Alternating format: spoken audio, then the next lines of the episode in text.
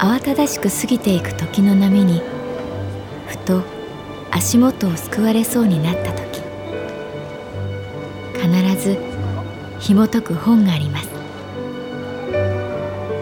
その本にはある女性の人生が描かれています。どこにでもあるごく普通の人生。でも本の中の彼女に出会うと心の湖に波紋が幾重にも広がるようにゆっくりと優しい言葉が満ちていきます。今日はどんな彼女に会えるでしょうか？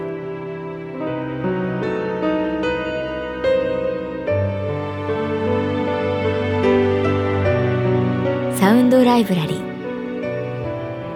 世界に一つだけの本。朗読は私木村多江がお送りいたします。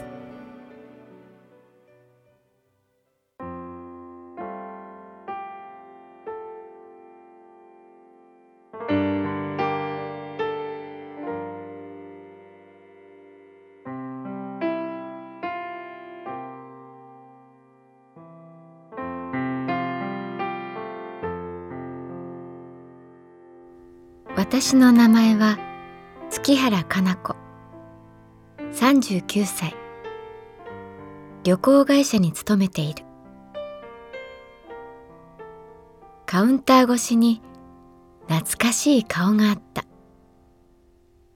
その女性の髪はすっかり白くなってしまっていたけれどしゃんとした背筋まっすぐな眼差しは健在だった。月原さん久しぶり。お久しぶりです。あんまりおばあちゃんになってたからわからなかったんじゃない？いえすぐわかりました。阿波の校長。もう校長じゃないのよ。とっくに引退。そうだったんですね。神保町に用事があってね。でああ月原さん。今は神保町支店じゃないかなって思い出してちょっと寄ってみたの。思い出していただけて嬉しいです。なんだかね年を取ると昔の知り合いに会いたくなるのよ。阿波野陽子さん。あるモード系の専門学校の校長先生だった人。15年以上前まだ私が新人の頃この阿波野さんにこっぴどく叱られた。フランスパリで。異国の地でどうしてここまで言われるのか悔しかった。新人だからと甘えていた自分を責められているようでつらかった。それは服飾デザイナーを目指す学生さんたちの研修旅行に同行した時のこと。先輩添乗員のアシスタントというのが私のポジションだった。阿野さんは怖かった。初めて成田空港で会った時から威厳に満ちていた。よろしくお願いいたします。阿野と申します。髪をビシッとアップにして高そうなスーツを着こなしていた。うわこの人怒らせたらやばそう。鋭い眼光の鷹に睨まれた小さな野ネズミのように私は動けなかった。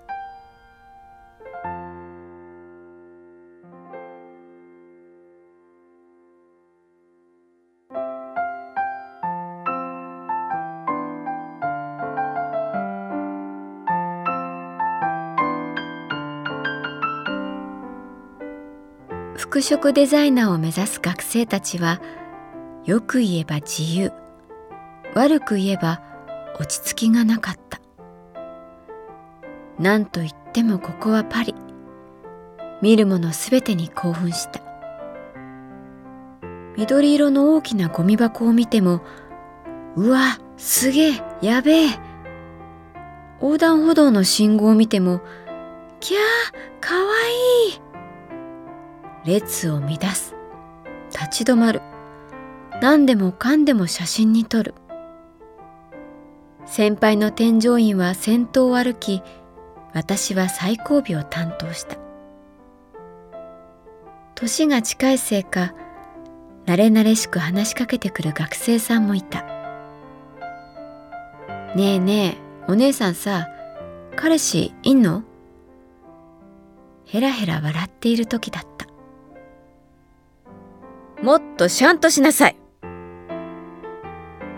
大きな声がした。てっきり学生を叱っているとばかり思っていたら阿野さんは私に向かって怒っていた。あなた仕事でここに来てるんでしょ？もっとしゃんとしなさい。舐める学生も悪いけど舐められるあなたにも問題があります。すみません。小さな声で言うと謝る時は相手の目を見なさい。さっと目を見ると思いのほかその目は怒っていなかった。遠くでクラクションの音が聞こえた。モンパルナス大通りで私は立ち尽くした。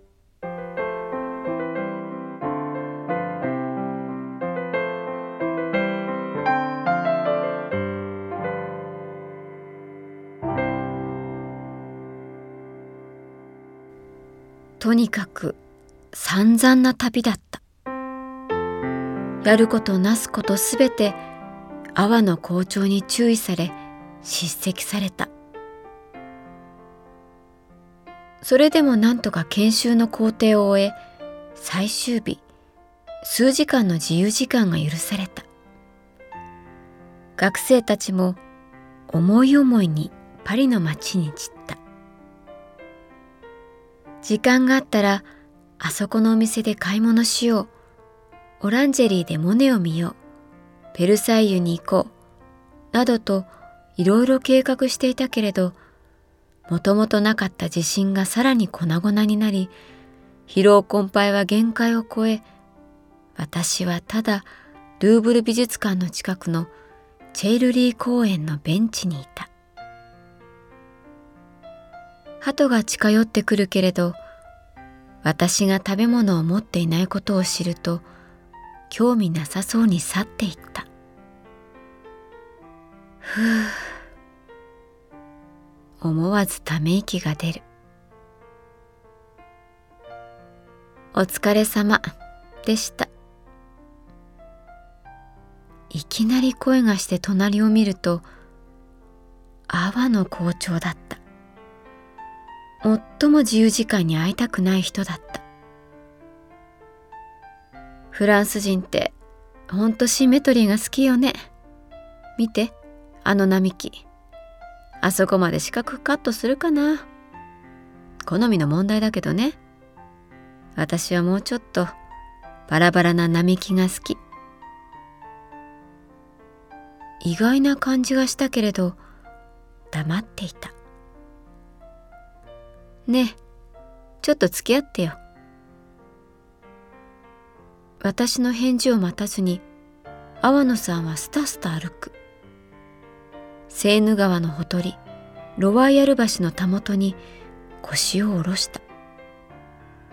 ここ座って。と言われたので並んで座る。阿波野さんは大きなショルダーバッグから茶色の紙に包まれたワインを出した。ちょっとだけ。飲んじゃおっか。え？驚く私に構うことなくさらにバッグからオープナーとグラスを2個出した。乾杯した。チンというかすかな音が橋に反響した。よく頑張ったわね。阿波野さんが言った。ごめんなさいね。私あなたを出しに使ったというかあなたを強く怒ったことで学生にねたくさんのことを伝えられたわ。ありがとう。私のこと恨んだでしょ。そりゃそうよね。ごめんなさいね。この赤ワインで少しだけ許して。その顔があんまり可愛く見えたので私は何も言えなかった。ただずるいと思った。そんなのずるい。自分の心とは裏腹に涙が流れた。何の涙かわからない。阿波野さんは私の肩を抱いた。よくやったよ。月原さんは。橋の上でバイオリンの演奏が始まった。その音色がきれいでまた泣けてきた。ワイングラス2個用意してずるい。このワインがすごく美味しくてずるい。阿野さん優しくてずるい。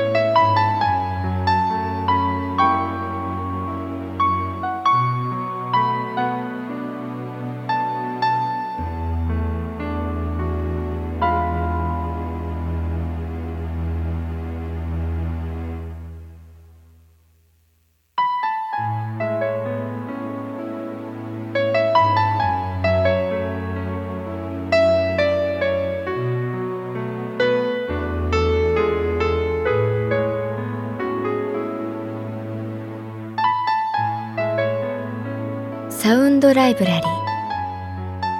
世界に一つだけの本。作。北坂雅人。演出。高橋智彦。朗読は私木村多江でお送りいたしました。